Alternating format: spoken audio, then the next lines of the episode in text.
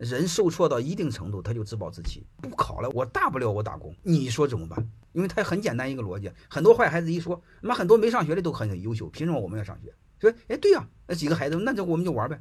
你说怎么办？认知越低的人，他一旦认知固化下来，他就非常固执，改都改不了。你千万不要用你过去脑袋的那些你对教育的理解、没落的、腐朽的、淘汰的东西当做教育，然后你再把孩子当着你的附属品，你高高在上，你是大爷，然后再指责孩子，再道德绑架孩子，哎呀，这个就非常麻烦。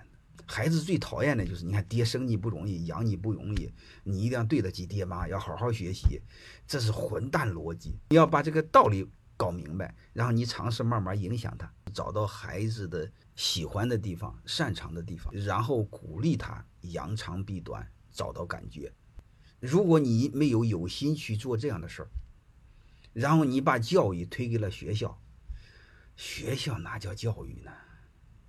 学校叫考试。